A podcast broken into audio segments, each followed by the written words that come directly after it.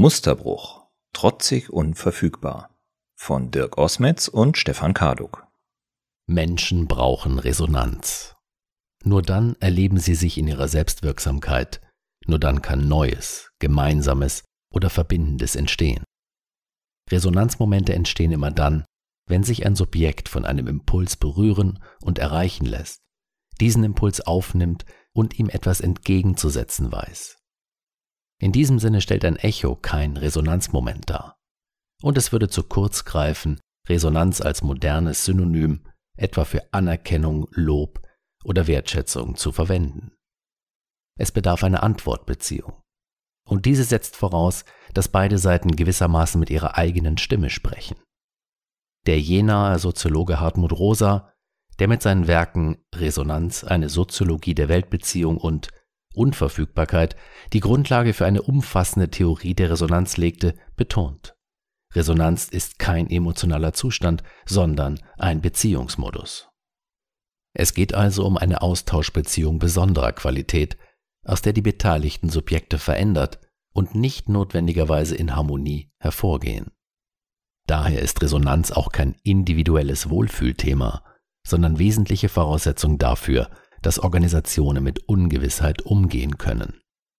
Wenn es gelingt, dass eigenwillige, neugierige Stimmen im dauerhaften Austausch produktive Reibung erzeugen können, vielleicht auch unkonventionelle Antworten auf Überraschungen gefunden werden. Wenn man es etwas pathetisch formulieren wollte, Resonanz nährt den Überlebensmodus in Zeiten, in denen die Abwesenheit von Krisen eine Überraschung wäre, nicht deren Dauerpräsenz rasender Stillstand, akute Entfremdungsgefahr. Der von Rosa vorgeschlagene Gegenbegriff zur Resonanz lautet Entfremdung. Sie ist Ergebnis eines Prozesses übermäßiger sozialer Beschleunigung, und zwar in technischer Hinsicht sowie bezogen auf die sozialen Beziehungsmuster und das allgemeine Lebenstempo. Diese Diagnose ist nicht neu, zumal sie der Alltagsrealität der allermeisten Menschen entspricht und auch mit bekannten Befunden etwa der Zunahme psychischer Erkrankungen, in Verbindung gebracht wird. Wichtig ist die Einsicht, dass diese Art der Beschleunigung eine besondere ist, weil sie zu nichts führt. Vielmehr dient sie dazu, nicht an Boden zu verlieren und im Wettbewerb nicht zurückzufallen. Das mühsame Hinaufsteigen einer herabfahrenden Rolltreppe führt eben bestenfalls dazu, die alte Position zu bewahren. Rosa bezeichnet dieses Phänomen als dynamische Stabilisierung. Bildlicher könnte man auch von rasendem Stillstand sprechen. Interessanterweise sind viele populäre Forderungen in Organisationen aus einer Abwehrhaltung heraus und als implizite Drohung formuliert. Wenn wir nicht zu lebenslangem Lernen bereit sind, verlieren wir den Anschluss. Oder wenn wir bei der Digitalisierung der Prozesse nicht schneller werden, werden wir aus dem Markt gedrängt. Diese Szenarien sind sicherlich berechtigt, aber hier geht es um die Folgewirkung der Erfahrung, dass es selten um das Erreichen von etwas geht. Vielmehr steht das Vermeiden von Schlimmerem im Vordergrund. Die Entfremdungsdiagnose mag zunächst erstaunen, sind doch in der spätmodernen Welt die Möglichkeiten von Kommunikation und Vernetzung vielfältiger als jemals zuvor in der Geschichte. Doch wenn man Entfremdung als das Ergebnis einer beziehungslosen Beziehung versteht, gewinnt der Begriff an Relevanz. Die Diskussion um Sinn und Purpose ist eines der Anzeichen dafür, dass Menschen nicht oder nicht mehr wissen, was sie eigentlich tun und wer sie sein wollen. Der aussichtslose Kampf gegen ständig anwachsende To-Do-Listen und die ablenkende Beschäftigung mit Tätigkeiten, die eine schnelle, aber im Ergebnis nicht befriedigende Belohnung liefern, man denke an Social-Media-Aktivitäten oder Impulskäufe, sind ein Indiz dafür, dass es keinen Kompass mehr für das gibt, was wirklich zählt was einem wirklich wichtig ist. Unverfügbarkeit unter keinen Umständen. Die Ausgangslage für das Entstehen von Resonanzerfahrungen in Organisationen ist in vielerlei Hinsicht denkbar ungünstig. Es würde nämlich voraussetzen, sich auf etwas einzulassen, was ihre Voraussetzung ist. Unverfügbarkeit. Dieser sperrige Begriff stammt aus den 1930er Jahren und wurde im theologischen Theoriekontext geprägt. Doch weshalb sind Resonanzmomente auf Unverfügbarkeit angewiesen und was ist überhaupt mit ihr gemeint? Die Spätmoderne im Modus der dynamischen Stabilisierung ist darauf ausgerichtet, möglichst viele Weltausschnitte sichtbar und erreichbar zu machen, um sie anschließend kontrolliert zu beherrschen und effizient zu nutzen. Zusammengenommen dienen diese vier Dimensionen dazu, das Projekt der Verfügbarkeit voranzutreiben. Im Grunde wird damit der Entwicklungsmodus vom Beginn der Moderne bis hin zum global vernetzten Wirtschaftssystem beschrieben.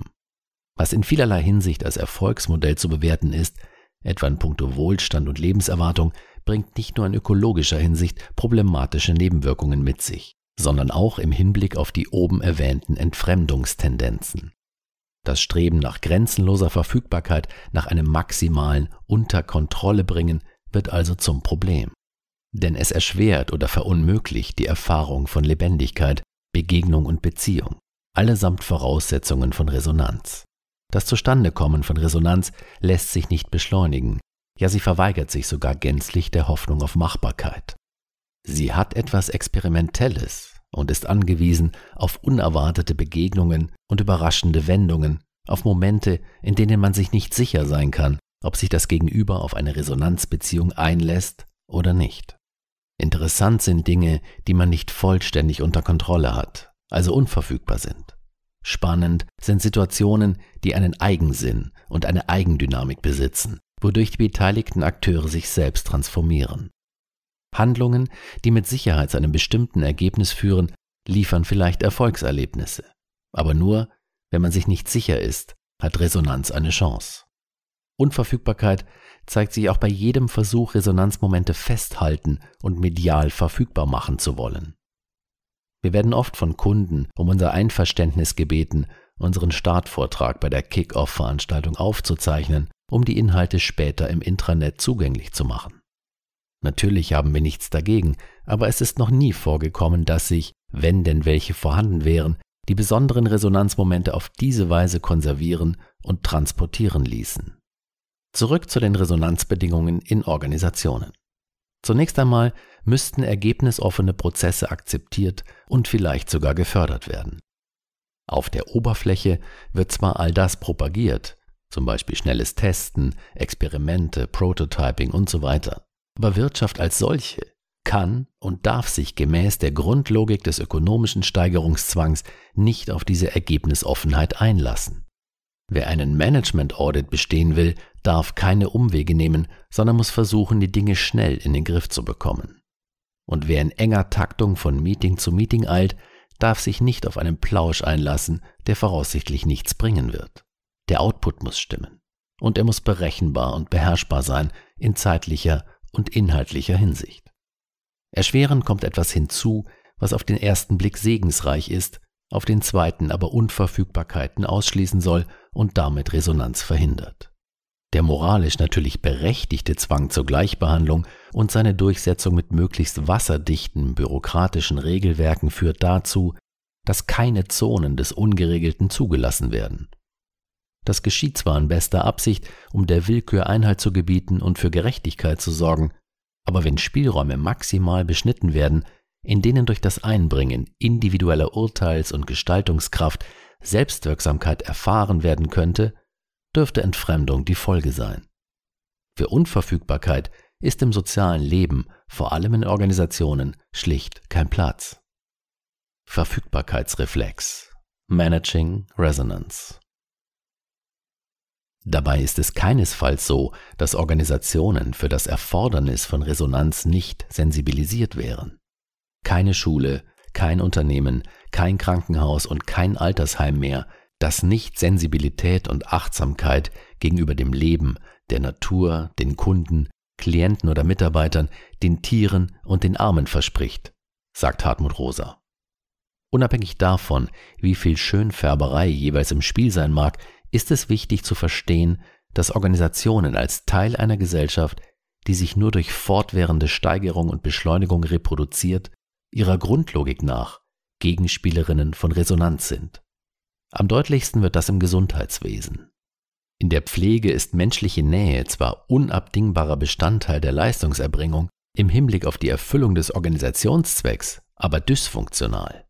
Letztlich ist Resonanz nicht wirtschaftlich, die Beschäftigten sind im Grunde dazu angehalten, sie zu unterdrücken. Somit darf es nicht verwundern, dass in einem prinzipiell resonanzfeindlichen Kontext versucht wird, Resonanz künstlich herzustellen. Neuerdings finden sich sogar spirituelle und fundamentale philosophische Kategorien in Managementprogrammen und Fortbildungsangeboten wieder. Dabei handelt es sich jedoch um Themen, deren ernsthafte Bearbeitung nicht in Formate gepackt werden kann. Sie entziehen sich grundsätzlich einer instrumentellen Logik, sind also in diesem Sinne unverfügbar. Doch genau das wird ignoriert, wenn im Zuge von Kulturprogrammen die Mitarbeitenden aufgefordert werden, während der Mittagszeit den ansonsten streng getakteten Arbeitstag für eine 15-minütige Mindfulness-Session zu unterbrechen oder mehrmals am Tag den Wert des aktuellen subjektiven Glücksstatus in die entsprechende Change-App einzutragen. Wie auch immer man diese Maßnahmen bewertet. Die Unternehmen möchten offensichtlich etwas tun, um den Führungskräften und Mitarbeitenden Resonanzerfahrungen zu ermöglichen, auch ohne sie explizit so zu nennen. Doch stets schwingt der Eindruck mit, dass all dies aus der verengten Perspektive der Verfügbarkeit gedacht wird. Krass verlernt. Kulturpraktik des persönlichen Gesprächs. Was lässt sich also tun, wenn Unverfügbarkeit als Bedingung für Resonanz einerseits zwingend erforderlich, aber andererseits so ziemlich das Letzte ist, was insbesondere profitorientierte Organisationen sich leisten können oder wollen? Sie müssten Unverfügbarkeiten zulassen, ja sogar fördern. Jegliche Versuche unterlassen, Resonanz in gewohnter Manier zu managen und den Verlockungen gezielter Transformationsversuche, Stichwort Change Management, widerstehen. Und sie müssten in sich über das Gegenmittel zur sozialen Beschleunigung verfügen, die sie als Subjekte der Ökonomie selbst im globalen Rahmen vorantreiben, ja sogar vorantreiben müssen, solange man im gegebenen Wirtschaftsrahmen denkt. Ein guter Anfang wäre es, wenn Organisationen Menschen die Gelegenheit dazu gäben, sich mit Themen substanziell auseinanderzusetzen, sich in Probleme wirklich zu vertiefen und in Kauf nehmen, dass Prozesse länger dauerten. Doch in Zeiten, in denen alles immer schneller wird, ist der Aufruf zur kollektiven Entschleunigung mehr als naiv. Wir verstehen die Manager eines Automobilkonzerns, die ein Experiment zur Begrenzung des E-Mail-Austausches nach kürzester Zeit abbrachen. Was haben wir davon, wenn wir uns in unserer Einheit disziplinieren und so viel wie möglich im persönlichen Austausch besprechen? Die anderen Abteilungen und unsere Lieferanten schicken uns trotzdem 150 Mails pro Tag. Wenn ich die eine Woche liegen lasse, muss ich am Montag fast 1000 Nachrichten sichten. So ein Teamleiter in der Fertigungsplanung. Den Beteiligten wurde klar, dass Entschleunigung im großen Stil eine Utopie ist. Es kann also nicht darum gehen, sich gegen den Lauf der Dinge zu stemmen. Das aus einem solch sinnlosen Unterfangen resultierende Ohnmachtsgefühl wäre vermutlich selbst eine Form der Entfremdung. Interessanterweise haben die Experimentatoren nach dem missglückten, aber mit Erkenntnis verbundenen Entschleunigungsversuch nicht aufgegeben, sondern sich ein Anschlussexperiment ausgedacht. Ab sofort pflegten sie das Ritual, Kolleginnen und Kollegen, die innerhalb eines imaginären Radius von 50 Metern um den eigenen Arbeitsplatz arbeiteten, nur noch persönlich zu kontaktieren. Durch den Verzicht auf Mail und Telefon wurde eine fast schon verlernte Praxis reaktiviert. Das persönliche Gespräch als Basis für die Entstehung von Resonanzmomenten. Ganz grundsätzlich fällt uns in vielen Organisationen das Phänomen auf, dass alltagspraktische Gepflogenheiten plötzlich zu einem Problem werden. Der zwischenmenschliche Normalfall muss manchmal bewusst wiederhergestellt werden. Resonanz Forte. Schule trifft Orchester. Eine Organisation, die es geschafft hat, Unverfügbarkeiten zuzulassen und eine Antwortbeziehung zwischen ihr und ihrem Umfeld erwachsen zu lassen, haben wir in Bremen gefunden. Die Deutsche Kammerphilharmonie wurde vor 40 Jahren, damals noch unter anderem Namen, von Musikstudenten gegründet. Ihre Mission? Selbstorganisiert und basisdemokratisch Musik machen. Die Idee der Selbstorganisation wurde seit der Gründung nicht angetastet, nur das basisdemokratische Konzept wich zwischenzeitlich einer repräsentativen Demokratie. 2007 wurde das sogenannte Zukunftslabor ins Leben gerufen, das sich als Motor für gesellschaftliche Veränderung versteht. In diesem Labor verbinden sich zwei Welten, die gegensätzlicher nicht sein könnten. Auf der einen Seite gibt es die Gesamtschule im Bremer Stadtteil Osterholz-Teneva, den man als sozialen Brennpunkt bezeichnen kann. Auf der anderen Seite die Deutsche Kammerphilharmonie als eine Institution der Hochkultur von Weltrang. Die Proben des Orchesters finden im Komplex der Schule statt. Es hat sich, zunächst experimentell, dann dauerhaft, eine außergewöhnliche Wohngemeinschaft gebildet und das in einem Stadtviertel, in dem alles, was nicht von der Schule geleistet wird, in den überwiegend bildungsfernen Familien nicht existiert. Umso bemerkenswerter ist es, dass unter diesen Startvoraussetzungen diverse gemeinsame Schulaufführungen mit der Kammerphilharmonie zum Erfolg wurden. Alle Schülerinnen und Schüler aus einer Klasse trugen ihren Teil dazu bei. Bei unserem Besuch berichtet die ehemalige Schulleiterin von der Schwierigkeit, die Erfolge dieser Projekte zu messen. Die Evaluationslogik nach klassischen Maßstäben läuft ins Leere, weshalb sich die Behörde bei offiziellen Anlässen zwar gerne publikumswirksam mit den Erfolgen der Schule schmückt, aber ansonsten zurückhält. Unverfügbarkeit bereitet auch hier Unbehagen. Interessanterweise ist die Wohngemeinschaft keine einseitige Beziehung. Es profitieren keineswegs nur die Schüler. Die Ensemblemitglieder sehen sich als verlässliche Faktoren für die Kinder und Jugendlichen. Man kennt die Gesichter, trifft sich in der Mensa beim Essen. Wir brauchen die Arbeit mit den Schülern als Gegengewicht. Sie erdet und das tut gut. So eine Musikerin. Weak Ties. Verbundenheit durch starke Schwäche. Es finden hier genau jene unerwarteten Begegnungen mit offenem Ausgang statt, die das Zustandekommen von Resonanz wahrscheinlicher machen. Dabei muss es gar nicht um intensive und dauerhafte Beziehungen gehen. Gillian Sandstrom, Psychologin an der University of Sussex, betont die Bedeutung von Interaktionen mit schwacher Intensität. Sie bezieht sich damit auf eine Forschung aus den 1970er Jahren zur Stärke von schwachen zwischenmenschlichen Bindungen, Strength of Weak Ties. Sandstrom hat in ihren aktuellen Untersuchungen herausgefunden, dass es weder auf die Frequenz noch auf die Intensität von Kontakten ankommt. Ein Gefühl der Verbundenheit stellt sich auch dann ein, wenn es sich um kurze, scheinbar belanglose Episoden handelt. Sandstrom berichtet von einer Frau, die einen Hotdog-Stand auf ihrem Campus betrieb. Mit ihr pflegte sie einen eher oberflächlichen, aber stetigen Austausch, der zu einer festen Größe ihres Wohlbefindens wurde. Spannenderweise haben vor allem solche schwachen Bindungen eine immense Kraft, von denen man sich wenig Wirkung erhofft. Es sind Menschen an der Peripherie, die laut Sandstrom als wichtige sogenannte unterstützende Charaktere fungieren. Das Phänomen der Weak Ties sollte ernst genommen werden, weil diese Art der Interaktionen nicht nur resonanzfördernd, sondern auch eine Quelle für überraschende, neue Informationen und Erkenntnisse sind, nach denen man nicht gesucht hat. Wie wäre es, wenn Organisationen zumindest alles dafür täten, diese Serendipitäten nicht zu verhindern? Wie wäre es mit einem Hotdog-Stand, wenn schon ein weitreichendes Bekenntnis zur Unverfügbarkeit schwierig ist?